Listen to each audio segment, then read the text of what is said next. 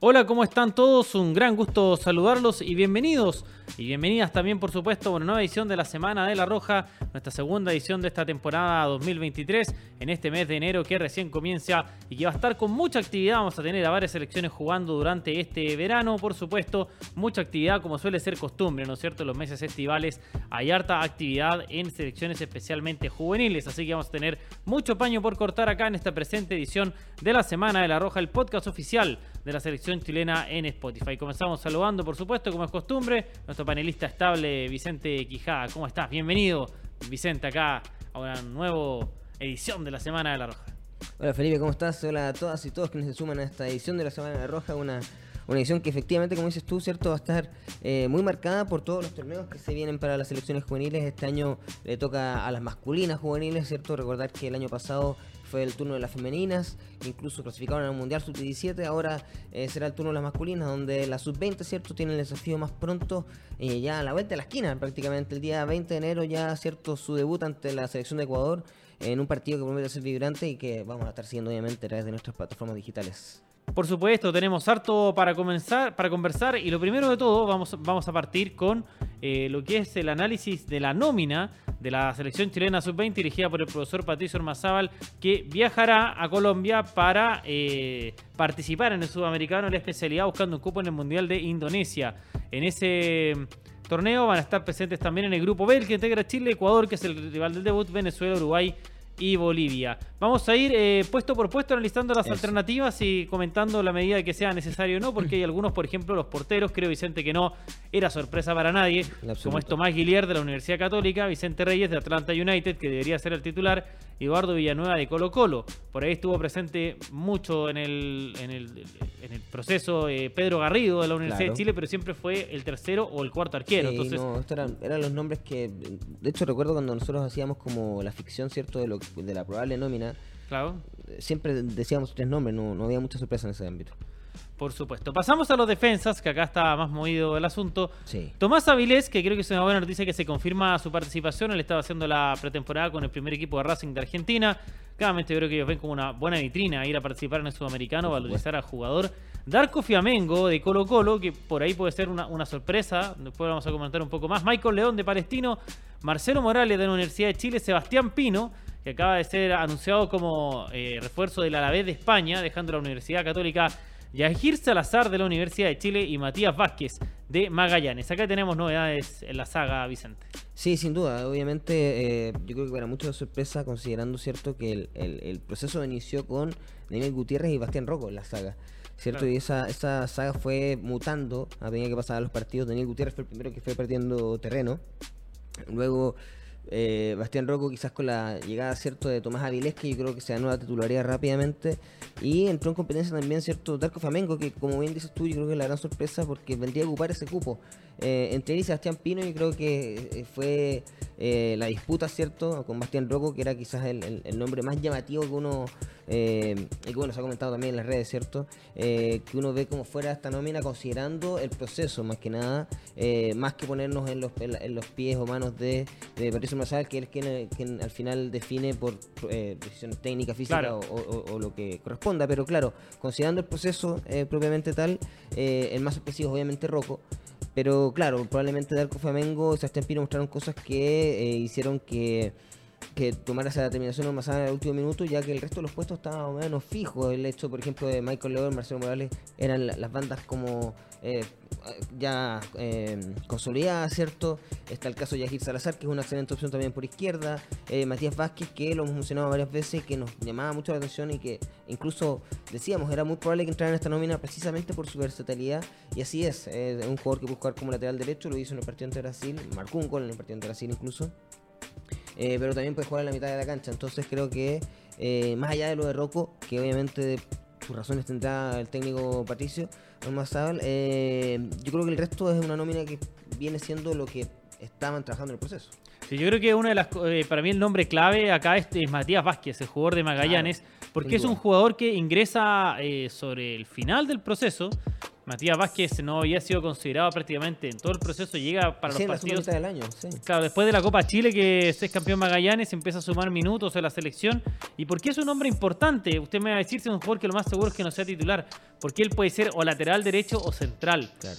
Y durante todo el proceso había incluido siempre a cuatro centrales. El profesor Patricio Ormazábal. Pero ¿qué pasa ahora? Que al tener a Matías Vázquez y al tener a Yajir Salazar, que son laterales suplentes, pero que los dos pueden ser centrales, tiene eventualmente a cinco centrales en la nómina. Entonces ya no era tan necesario tener a cuatro centrales puros y duros. Como en este caso era Fiamingo, Avilés y Pino. Él decide dejar a, a- a Rocco afuera, tomar en cuenta. pasó también la. Claro, tomar en cuenta que Avilés puede ser volante central también. Exacto. Y creo que en el caso de Pino y, y de Fiamengo, si bien es cierto, son jugadores que en sus equipos no son considerados a nivel adulto, no están en los primeros equipos. De hecho, Pino dejó la Católica. Eh, sí han jugado siempre muy bien por la selección sub-20 y se ganaron la titularidad. Eh, En Colo-Colo, por ejemplo, Daniel Gutiérrez siempre ha estado por sobre Fiamengo, pero la selección eh, Fiamengo siempre jugado buenos partidos y, se- y son dos jugadores que yo creo que eh, con resultados se terminan ganando su, su lugar. Yo creo que más allá de los comentarios que había, para quienes hemos seguido este proceso concienzudamente, hemos visto los partidos, para mí no hay ninguna sorpresa que esté ninguno de los dos, que estén los dos. Eh, porque a- ambos han andado muy bien. Eh, al interno habló muy bien, por ejemplo, de Pino. de- en, en la, en la selección me han hablado muy bien de este jugador, que es muy inteligente para jugar, eh, muy buen físico. Además, es el jugador más alto de la nómina. Así como se está viviendo el fútbol actual, tener un jugador de Sí, 1.96 estamos a altura, sí. es muy importante.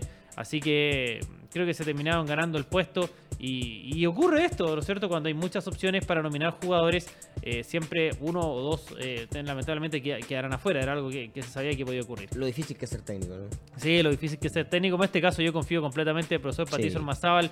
Él los conoce, los ve trabajar y él es quien mejor conoce, por supuesto, qué es lo que necesita eh, el equipo. Obviamente para él también es una decisión dolorosa dejar jugadores afuera, pero bueno, es- el trabajo del técnico y en este caso yo confío completamente en el criterio porque Chile eh, con la defensa, con siete nombres, tiene todos los puestos totalmente cubiertos.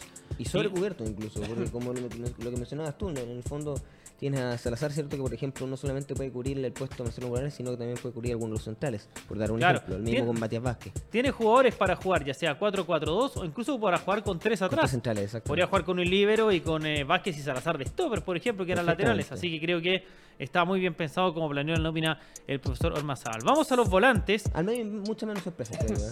Alguna por ahí, pero que, que voy a insistir en un, en un nom- en un par de nombres en particular A que yo creo que no son tan sorpresa. Lucas Asadi de la Universidad de Chile. Cristóbal Castillo de O'Higgins, Renato Cordero de la Universidad de Chile, Joan Cruz de Colo Colo, Jason Fuentealba de la Universidad de Chile, Brian González de la Católica y Martín Maturana de O'Higgins. González y, Cast- y- y Cordero quizás son los últimos en, en ingresar en esta nómina, ¿no? Considerando, correcto. Considerando, ¿cierto? Como decíamos anteriormente, el proceso. El resto de los jugadores lo habíamos visto quizás a Asadi con un poco menos de regularidad por el tema, ¿cierto? De que, de que- que tiene mucha presencia en la Universidad de Chile en el primer equipo. Eh, pero el resto de los, de los jugadores eh, lo habíamos visto recurrentemente. El caso de Cristóbal Castillo, para mí es el volante central eh, titular de esta selección Correcto. sub-20. Eh, Joan Cruz es el mejor sustituto que tiene para, para hacer daño en los segundos tiempos. Martín Maturana, otro hombre que también gana por su versatilidad, lo hemos visto también en los últimos partidos. Y bueno, y eso frente Alba para mí uno de los jugadores que más ha crecido en esta selección y que tiene hasta incluso perfil de selección adulta. Eh, Creo que es un jugador con muchísimo talento, eh, que es- juega muy inteligente, que tuvo una exhibición en el partido ante Brasil que se jugó en la Pintana y que esperemos que el sudamericano siga creciendo. Sí, a mí me parece que en el caso de los volantes, el caso, por ejemplo, de Fuente Alba, eh, él se gana el puesto allá en Pinatar. Es- Especialmente en ese partido contra Australia, creo que ahí ya eh, derechamente se ganó el puesto. Maturana para mí se lo gana en los amistosos con Brasil. Sí. Específicamente el partido donde se juega en Rancagua, donde hizo un gran, pero gran partido, más allá de ser un jugador que no, no está muy considerado en el primer equipo, a diferencia de Cristóbal Castillo. Jugó muy bien, le da versatilidad al, al, al medio campo, le da piernas frescas también, si es que tiene que estar desde el banco. En el caso de Cordero también, creo que los partidos contra Brasil fueron claves para ganarse el puesto. Y aparece ahí Brian González. Sí, más sorpresivo creo. Eh, pero es que sabe qué, entre comillas, porque yo creo que Brian González él empieza a ser considerado cuando él empieza a jugar en el primer equipo de la Católica. Exacto. Que inicialmente él no jugaba en el primer equipo y una vez que eh, lo llaman al primer equipo empieza a jugar, incluso a titular algunos partidos. Creo que contra O'Higgins y contra Everton fue titular. Jugó después incluso contra la U cuando ganó 3-0 Católica. Jugó unos minutos González, lo llamaron. Y, pero no para amistosos de en Europa, sino que cuando fueron a los Sur. Exactamente, De- Pueblo del Sur. De Y fue titular. titular, algunos partidos. Después él no jugó con Brasil, pero estaba lesionado. eh, tenía un problema en el hombro, eh, pero formaba parte del plantel y ya eh, creo que ahí es donde el profesor Ormazábal le tuvo mucha confianza a un jugador que en Católica también se ha ido ganando bonos porque puede ser o volante central o interior. Es el mejor jugador de la generación 2003, según tengo entendido, en Católica, así que se terminó ganando el puesto y le da oportunidades, repito, para el medio campo, ya sea jugar con dos volantes y uno suelto, que sería Sadi, o un volante Claro. central y dos interiores. Tiene un equipo muy versátil. eh, Sí, muchas yo creo variantes. que- Yo creo que es una de las principales, si no la principal virtud que tiene este equipo, es, es precisamente eso. Que tiene jugadores que para ocupar muchos puestos en distintos esquemas también. Eh, lo cual obviamente en este tipo de torneos, donde, donde lo decíamos antes, ¿cierto? En el podcast anterior, son nueve partidos. Eh, ante nueve rivales donde probablemente vas a tener que sufrir eh, suspensiones, vas a sufrir lesiones también. Eh, ojalá que no, y que sean las, menores, las menos posibles. Pero te vas a encontrar con estos escenarios y tener un equipo de estas características creo que es sumamente importante. Perfecto, nos vamos con los delanteros. Acá también eh, aparece por ahí una sorpresa que ya la vamos a comentar. Vicente Conelli de la Unión Española, Paolo Guajardo de Santiago Wanderers, Manuel Lolas de Rangers, Darío Osorio de la Universidad de Chile, Gabriel Norambuena de la Unión Española y sobre el final se sumó Diego Osa de la Universidad Católica. Sí, sin duda la, la principal sorpresa, yo creo que Para mí, yo creo que es la única sorpresa La única real de la nómina. Sí. precisamente yo creo que si habían ciertas dudas respecto a la ofensiva, eh, ante los amistosos ante Racing se terminó de zanjar, ¿cierto? Eh, con los grandes partidos que hicieron tanto Pablo Bojardo como Gabriel Norambuena, yo creo que se ganaron el puesto ahí. Lolas Sí. hizo un gol. Lola también hizo un gol que ya venía. Lola yo igual lo tenía más o menos considerado por. Uno, porque es de los pocos extremos que tenía este equipo, considerando que eh, eh, de repente Osorio o Sai juegan más como interiores. Eh, lo mismo con Joan Cruz, que puede también jugar más como interior. Eh, Manuel Lola era quizás el extremo más puro que tenía este equipo y además venía en todo este proceso. Entonces, era. Puede ser lateral derecho puede también. ser lateral derecho además. Entonces era esperable que estuviera en la nómina, pero los que se alcanzaron a sumar al final creo que son Guajardo y Norambuena, que hicieron muy buenos partidos. Y claro, el caso de Diego Osa, que, que en el fondo entra por esta quizás ausencia de delanteros netos, ¿cierto? En, en Claro. este equipo. Y este chico que viene muy bien de Católica, tú, tú, tú manejas muy mejor esa... Sí, bueno, eh, Conelli es el claro centro delantero titular y después tuvo muchos problemas porque Pinó, recuerden ustedes, Sebastián Pinó, Sí. era el 9 suplente de la selección y lo fue durante todo el proceso, desde que empezó Pero el año... convenció al cuerpo técnico, yo creo.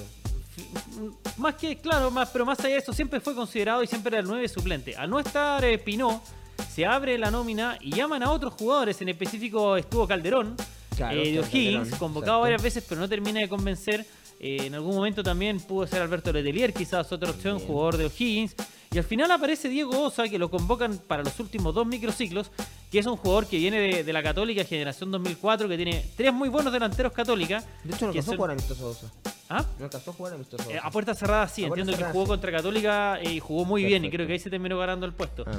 Eh, Osa que, a diferencia de los otros candidatos, incluido Pinó, tenía minutos en primera división. Claro. No muchos, pero los había jugado en la Católica cuando tuvo una, una plaga de lesiones. Apareció Osa para jugar tres o cuatro partidos, me parece. Copa Chile, incluso un partido con la U, creo que alcanzó a jugar un- unos minutos Osa. Y, aparece como el 9 suplente de este equipo, con la ventaja, repito, de ser un jugador que ya tenía minutos en primera división. Jugador de un metro ochenta, repito, una generación 2004, con tres jugadores de Católica que habían estado en algún momento convocados. Perdón, los otros dos, que son Luis Felipe Hernández y Milan Tudor, en algún momento sí estuvieron en microciclos, después no siguieron. Pero Diego Osa nunca había estado en el microciclo de la 20. Aparece al final Yo creo y que se el gana el se puesto. sube, se sube en, la, en la última. Sí. Ahora, yo aquí, última parada, por así yo aquí decirlo. tenía conversaciones porque algunos decían, bueno, hay jugadores que estado, han estado en todo un ciclo y ahora no están. Pero yo creo que a la larga esto es de momentos. Sí, el contexto es lo importante. O sea, hay un jugador que en el ahora está mejor que otros que han estado, bueno, es el que tiene que estar. La Y gente, pasa- claro, le hace ruido ahora, pero uno, de hecho, si recuerda hacia atrás, en general esto pasa en las Sí, nóminas pues. de los sudamericanos, es algo sumamente común y es precisamente lo que dices tú. Al final tiene que ver con momentos, y más cuando estás hablando de jugadores, eh, jugadores perdón, de eh, 19, 20 años, donde su situación es, es sumamente. Eh, ¿Cuál es la palabra? Volátil. Eh, entonces siento que puedes tener a un jugador que te, te funciona bien durante todo el proceso, pero si no está bien para jugar un sudamericano en enero, no te sirve. Claro, entonces ahí está la elección del profesor y yo sé que al final sus elecciones van a dejar bien parados. Conocemos muy bien cómo trabaja el profesor Patricio Hermazábal. Tiene un trabajo consensuado de más de un año, con giras. Conoce mejor que nadie. mucho, además, Aparte, ha tenido un crecimiento bien importante. Sobre todo mencionan en la gira a Pinatar, a Europa, donde claramente el equipo notó que tenía que tener una marcha más y dar un mayor esfuerzo. Y eso se ha visto en los resultados posteriores, enfrentando a buenas selecciones. Así que mucho éxito a la selección sub-20. Un equipo entonces que va a debutar el viernes 20 de enero ante la selección de Ecuador.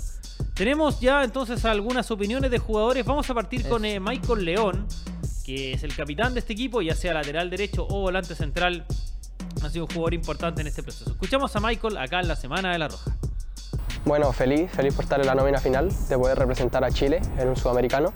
Y nada, ahora queda competir, salieron jugadores, vinieron jugadores. Lo, bueno es que está, el, grupo fuerte, está unido. Y nada, preparándonos para el primer partido que es contra Ecuador. No, sabemos que es un rival difícil, sabemos que, es un rival complicado, ya lo, ya lo enfrentamos pero queda aprender, queda aprender de, ese partido y con las ganas, con entusiasmo y convencimiento de que vamos a darlo todo para, ganar ese partido. Y ahí estaba la palabra entonces eh, de Michael León y a continuación escuchamos a Tomás Avilés, porque es argentino, su abuela es chilena, su familia materna, así que eso le permitió representar a nuestro país, un jugador que viene ganando bonos allá en Racing, en Argentina. De hecho, este año formará parte del primer equipo. Escuchamos a Tomás Avilés. Eh, sí, la verdad que muy contento por, por la nómina esta y mi compañero. Eh, la verdad que sí, viajamos, tuvimos muchos viajes juntos y la verdad que es muy lindo estar acá. Sí, esto es por más que nada por parte de mi abuela. Eh, bueno, mi familia siempre me apoya en, todo lo que yo hago y la verdad que es un orgullo estar acá. Eh, bueno, fue muy complicado porque eran muchos viajes, pero bueno, sabíamos que, que nos estábamos preparando para el sudamericano y muy, muy, muy contentos. Eh, bueno, estamos más metidos en el debut con, contra Ecuador y la verdad tenemos muchos objetivos, pero primero tenemos que dar el primer paso. Bueno, te vas a escuchar a Tomás Avilés, estás conocer la nómina después de todo lo que hemos conocido de la Roja Sub-20 en este tiempo. La verdad es que nosotros tenemos bastante confianza en que se logre el objetivo, primeramente, que es pasar a la segunda fase, al hexagonal final, y después, ojalá, lograr ese ansiado boleto en el Mundial. Yo creo que, y espero no se mufa con lo que voy a decir, yo creo que al menos en el hexagonal vamos a estar. Eh, de ahí a conseguir cuatro de los seis cupos, ¿cierto? Es, difícil, ¿cierto? Probablemente nos va a tocar contra rivales de, mucha envergadura. Eh, no olvidar, ¿cierto? Que al frente va a estar Brasil, Argentina, que ya dieron a conocer sus nóminas. No están los jugadores que uno no va a estar Alejandro Garnacho, no va a estar Endic del Real Madrid, pero siempre son rivales a, tener en cuenta. Así que, eh, tal como, como dices tú, ¿cierto? A decirle todo, el mejor de los éxitos a esta selección sub-20, en la cual me genera mucha tranquilidad, mucha más tranquilidad de la que me generaba muchas selecciones sub-20 muchos años. Así que, eh, con toda la fe para que esta vez vayamos al mundial de la categoría. Sí, yo también sabe que estoy con bastante confianza con este equipo porque, más allá de tener buenos nombres y de tener buenas alternativas. Es un equipo que ha tenido un muy buen trabajo, una muy buena preparación. Y, creo que eso hay que reconocerlo, que llevan mucho tiempo trabajando juntos y, se han dado todas las opciones para que hagan un buen trabajo. Bueno, y tras eh, hablar de la Roja Sub-20, vamos a hablar ahora de la Roja Femenina, un nuevo microciclo que se viene, Vicente. Así es, porque la Roja Femenina tiene que prepararse, ¿cierto? Y también queda poquito, poquito para que se juegue el repechaje mundialista en Nueva Zelanda. Y por ende también ya eh, va por el segundo microciclo del año, ¿cierto? Para empezar a definir lo que será esta nómina que enfrentará a eh, el ganador Senegal o Haití en ese duelo clave del día 22 de febrero y obviamente también antes el duelo amistoso entre Argentina que ya está prácticamente confirmado ya en tierras neozelandesas. Eh, vamos entonces con la nómina. Sí, vamos, ¿cierto? Antonia Canales, quien, eh, como nos enteramos hace poco, ¿cierto? Fue recientemente anunciada en el Real Oviedo de la segunda división del fútbol español femenino. Eh, Ryan Torrero, sin club aún, Gabriela Borges de Santiago Morning, Valeria Rojas como de Palestino, quien estuvo en varias ocasiones, ¿cierto? Sí, panelista inestable de, de nuestras emisiones, claro.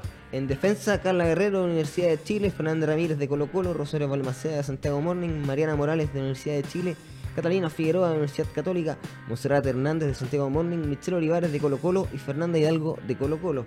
Muchos nombres jóvenes, ¿ah? que es lo que yo creo que marca la tónica, ¿cierto? De lo que viene ahora también en la nómina. Eh, Justin Jiménez de Colo Colo, Yesenia López de, bueno, que está sin club por el momento, ¿cierto? Eh, probablemente regalarán Colo Colo, como dicen por ahí. Y Olivares de Palestino, Jan Cagroff de la Universidad de Chile, Millaray Cortés de la Universidad Católica, Anís Álvarez de Colo Colo, Ámbar Figueroa de Santiago Morning. Y en delantera, Daniela Zamora de la Universidad de Chile, María José Rojas del Melbourne City de Australia, Isidro Olave de Colo Colo, Sonja Kif de la Universidad de Chile, Javier Agres de Colo Colo, Valentina Navarrete de Santiago Morning, Tiare Parragués, perdón, de Universidad Católica, Kini Acuña de Santiago Morning y María Valencia de Santiago Morning también. Así es, y estamos a poquito más de un mes nada más de ese partido Claro. tan importante que va a enfrentar la Roja Femenina ante Senegal o Haití, donde se juega en el cupo en el Mundial. Claro, y no, hay que tener en cuenta también que probablemente la nómina se definirá, debiera estar cierto más tardar en la primera semana de febrero, de febrero, ya estamos en la segunda semana de enero, o sea, básicamente es un proceso que va muy sobre la marcha, Eh, obviamente no están las jugadoras que militan en el, en el extranjero, a excepción cierto de María José Rojas, pero creo que se confirma cierto la tónica lo que veníamos viendo. Creo que eh, está refrescando un poco el equipo José Letelier. eh, está haciendo este, esta suerte de mixtura, una palabra que es cierto que les gusta ocupar mucho en el término acá en, la selección. eh, esta mixtura entre jugadoras que eh, son muy experimentadas, que estuvieron en el Juego Olímpico, estuvieron en el Mundial, con también muchas jugadoras que vienen del Mundial Sub-17 femenino del año pasado, como Nadia Álvarez, ¿cierto? Como Catalina Figueroa, como Ámbar Figueroa, en- entre otras, ¿cierto? Que viene, ¿cierto? A, a ser también parte, y vamos a ver cuántas van a sumarse a la nómina, pero a ser parte de este recambio. Y, y creo que es sumamente positivo porque no solamente apunta al desafío eh, próximo, ¿cierto? A, del corto plazo, que es el repechaje, sino que también mirando un poco lo que podría venir en el futuro. Correcto. Vamos a escuchar ahora a una de las jugadoras que ha participado de estos microciclos, que acaba de debutar en el primer equipo, a Catalina Figueroa, jugadora de la Universidad Católica. A continuación escuchamos la palabra de la defensora de Universidad Católica, ganándose ya un puesto acá en la Roja Femenina. No, estoy súper contenta y agradecida de estar acá y que me den la oportunidad nuevamente eh, y prometo dar siempre lo mejor de mí y para hacer un aporte al equipo. Creo que todos los partidos suman, eh, estoy súper feliz de, de poder sumar experiencia en distintas categorías y creo que también me han servido para crecer futbolísticamente y, y nada, siempre como dando lo mejor de mí en todo, en todo sentido. Creo que bueno eh, compatibilizar eh, la juventud con la con las la jugadoras de mayor jerarquía. Eh, creo que también a todas nos sirve para sumar experiencia y poder crecer en todo sentido. Y tras escuchar a Catalina Figueroa, algunos eh, minutitos antes de hablar de los últimos fichajes, vamos a hablar de la Roja Futsal. Confirmó Eso. a su nuevo entrenador que es Ignacio Cabral. Cuánta alegría, cuántas sonrisas le vi a este entrenador. Estaba muy feliz, parece. eh, lo vimos a- asumiendo la dirección técnica del equipo de futsal. Sí, yo creo que siempre es un desafío bonito hacerse parte y, y- y obviamente liderar más aún eh, un proceso eh, de- a nivel de selección, ¿cierto? O sea, Claro. la selección que sea, en especial considerando los desafíos que tiene la selección futsal por delante. Eh, bueno, obviamente, ¿cierto? Sumarnos como, como equipo aquí a la Semana Roja y desearle todo el éxito, como lo hemos hecho con todos los cuerpos técnicos que se han sumado a esta selección, a Ignacio Cabral y a todo su cuerpo técnico en este nuevo proceso que inicia y que obviamente esperamos que le traiga mucho éxito a la Roja Futsal. Por supuesto, desearle mucho éxito al profesor Cabral. Así que vamos a escuchar sus primeras palabras como entrenador de la Roja Futsal. Contento, muy contento, muy ilusionado con este desafío. El poder representar a Chile es un desafío muy grande y la verdad que estoy muy contento de estar acá. La verdad que tiene mucho potencial por desarrollar y bueno, venimos a eso eh, con mucha expectativa y seguir estando y escalando las posiciones. Y en principio formar, formar a los juveniles, eh, trabajar mucho en el día a día y obviamente clasificar para el Mundial. Ahí estaba la palabra del profesor Ignacio Cabral, nuevo entrenador de la Roja Futsal. Y ya cerrando esta edición del podcast. nos Antes, espera, ¿Sí? dejar que un, un comentario que se me quedó en el tintero ¿Ya? respecto a la roja femenina. Gisela Pino también está considerada dentro de este microciclo, pero eh, no está siendo parte eh, activamente de ellos porque tiene un acuerdo cierto con su club en Deportivo Cali en Colombia eh, para entrenar allá. Pero en el fondo también siendo- sigue siendo parte de este proceso y sigue siendo, siendo eh, tomada en cuenta por José Letelier para lo que viene. Ya, pues perfecto. Así que mm, tener en cuenta entonces a esta jugadora también que seguramente va a estar ahí peleando un lugar eh, en pos de estar presente ahí en la selección, eh, la Roja Femenina, en el torneo que se va a disputar allá en Australia y Nueva Zelanda. Oiga, sobre fichajes, Eso. está bastante movido, ya tenemos dos confirmados esta semana, que son eh, Antonia Canales, que se va a ir a jugar al Real Oviedo de la segunda división de España, primera experiencia internacional, también primera experiencia internacional para Sebastián Pino, volante de la perdón, defensor central de la Roja Sub-20, la Universidad Católica, que se va al Alavés, que buscan un nuevo Maripán, yo creo que es características Sí. similares de ambos jugadores, De la misma escuela, además. Así Claro, así que son las dos eh, jugadores que, que, que están ahí ya con equipo cerrado. Y al cierre de esta edición, eh, a ver si ya se define lo de Gabriel Suazo. Eh, ya algunos medios dándolo por hecho que iría al fútbol turco, en específico al Besiktas. me parece. ¿eh? Sí. Y el Besiktas es un equipo que tiene su, su tradición con chilenos. ¿ah? Estuvo Gary Sí, estuvo exacto. estuvo en Zorroco, lo mismo el fútbol turco, ¿ah? con Ángelo Zagal, que está presente ahora, Junior Fernández, Cristóbal Jorquera. Un Besiktas que Sebastián viene a ser Pinto. campeón, además. Eh, campeón de, Claro. de, la, de la Copa local y de la Liga local también. Y que Sí. es un equipo que participa en Champions. Creo que es una excelente opción para, para eso. Van quintos ahora, con opción de quizás de, no sé ya de si ser campeones y de ir a la Champions, pero sí a la Europa League. Eh, un equipo que ha tenido problemas con el lateral izquierdo, tiene a dos jugadores que están. un- Valentín Rociar, si no me equivoco, era uno, No, ¿cierto? él es el lateral derecho. Derecho, ¿cierto? Sí. Eh, ya le voy a, ya no me acuerdo bien los nombres de los jugadores. Uno es un jugador que ha sido ocasionalmente seleccionado turco que perdió el puesto hace poco, con otro jugador que es más bien eh, eh, lateral- mire, uno es Umut Meras, él venía siendo el titular. El que venía del Jabre. Y después aparece Arthur.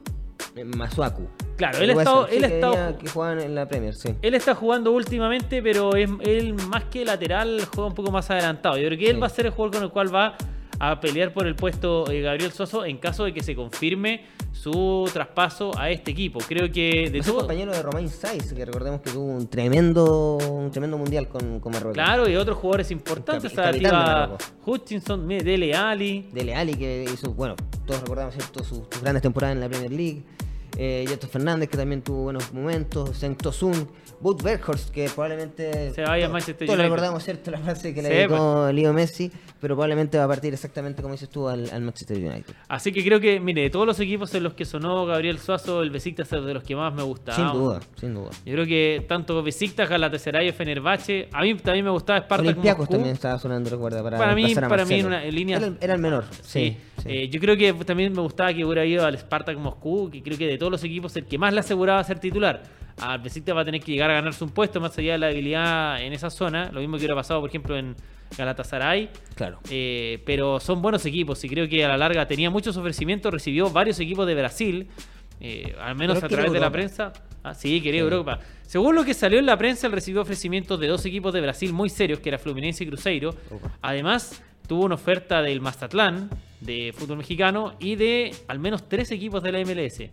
Eh, que entiendo, eh, uno era Orlando City, otro era Montreal, me parece. Según lo que aparecía, es eh, obviamente un jugador libre, seleccionado, claro. y en un puesto donde no abunda, como lateral izquierdo, seguramente iba a tener, Quiso ganar a m- Libertadores, m- además. aparte, muchas ofertas, y era uno de los motivos por los cuales yo creo que se demoró un poco el proceso de encontrar un nuevo equipo, porque muy probablemente habían, según mencionaba el mismo agente, tenía muchas más que ofertas formales, mucha gente interesada en saber las condiciones, entonces así es un poco complicado porque te aparece un equipo nuevo, empiezas ahí, hay que, hay que empezar a muñequear, así que el mejor de los éxitos para Gabriel Suazo, cumplió un ciclo me parece a mí muy exitoso en Colo Colo, Sí. se va levantando. la- partir. Mire, los artistas saben cuándo retirarse, se va Sí. como campeón. ¿Qué mejor? Capitán y campeón. Y ahora, y ojalá que en el equipo que firme en Europa, aparentemente al cierre de esta edición sería el Besiktas, eh, logre consolidarse. La verdad que es un jugador que va a ser súper necesario en este eh, proyecto nuevo de la selección de acá, Sin los duda. próximos 4 o 5 años. Seguramente él va a ser el lateral titular. Otro que está sumando bonos para ir cerrando eh, es Tomás Alarcón, quien, quien de hecho cierto eh, fue confirmado hace un par de semanas a- a- en el Real Zaragoza, la segunda división española, y ya tuvo su debut, no se demoró mucho en, en debutar como titular incluso en la segunda división en un partido ante el Mirandés, que terminó empatado sin goles. Bueno, que- lo mismo sí. con Alexis, cierto, que eh, volvió al gol, marcó su primer tanto de este Correcto. 2023, con un gol que yo creo que a muchos nos trajo recuerdos bastante positivos, eh, bastante similar, cierto, al, al tanto que marca en la final de la Copa América 2015, un gol a lo Panenka, como se suele La decir. picó, correcto. Oiga, igual, aunque son pocos minutitos, igual destacar que Diego Valencia eh, ya suma dos titularidades consecutivas, ha jugado todos los partidos, incluidos amistosos, desde el receso mundialista. Y lo que a mí me parece más destacable es que en los últimos dos partidos ha sido opción de cambio antes que Eric Botheim, que venía Claro. siendo, estando delante por él la posición de Valencia. Así que a tener en cuenta, a ver si logra tener más minutos, ojalá que salga su golcito pronto. Por lo visto se va a mantener en este equipo en lugar de buscar una salida, que era lo que en algún momento se conversó. Yo creo que le gusta, lo que le gusta al entrenador Nicola de Valencia es lo mismo que le gusta a todos los entrenadores, que es la posibilidad de jugar en varios puestos. La Salernitana ha jugado de muchos puestos menos el suyo, que es centro delantero. Ha jugado segundo delantero, ha jugado de puntero derecho, de puntero izquierdo o incluso de volante interior. Entonces por ahí tener un jugador que siendo un solo jugador te puede cubrir tres o cuatro puestos, eh, suelen ser jugadores que con disciplinas tácticas que gustan mucho los entrenadores. Y más allá de no ser titular, está en una etapa todavía de adaptación. Creo que falta ahí un tema físico también de ganar un poquito más, a pesar de que ha mejorado en ese departamento. Pero un jugador a tener en cuenta para los años venideros, por supuesto, de la selección. Eh, Marcelino Núñez, nuevo entrenador allá en Inglaterra, en Norwich City. también fue titular en FA Cup, en el partido ante el Correcto. de, de Ben, que Debutó David Wagner, precisamente nuevo entrenador en ese partido. Eh, lo hizo titular Marcelino, salió a los 65. Vamos a ver si mantendrá esa condición. Uno diría que sí.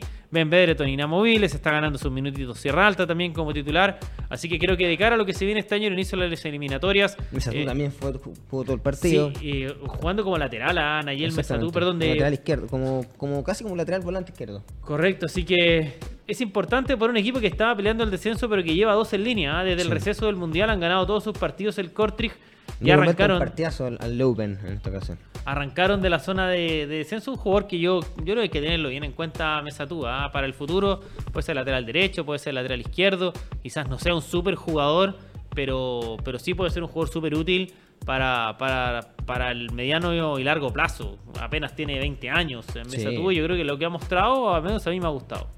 Y bueno, por último, ¿cierto? La, y no, pero no menos, importante, las jugadoras que no se pudieron hacer parte, ¿cierto? De este microciclo porque están jugando en Europa. Precisamente Camila Sáez, Karen Araya y Nadia López Opaso, quienes fueron titulares y jugaron todo el partido. Al menos eh, en el caso de Camila Sáez y Nadia López, que eh, milita la segunda división de España. Y Karen Araya, quien jugó hasta los 63 minutos en la caída del Madrid en el clásico madrileño ante el Real Madrid. Correcto, pues. Ya pues Vicente, creo que estamos eh, bien por hoy. Dale las gracias a todos quienes nos han acompañado. Prepárense ya, se viene el Sudamericano Sub-20. Muy pronto, por supuesto, la próxima semana le estaremos entregando más detalles, así que muchas gracias a todos por su compañía. La próxima semana seguimos hablando de fútbol, seguimos hablando de las selecciones chilenas aquí en la Semana de la Roja. Que esté muy bien, nos vemos. Chao, chao.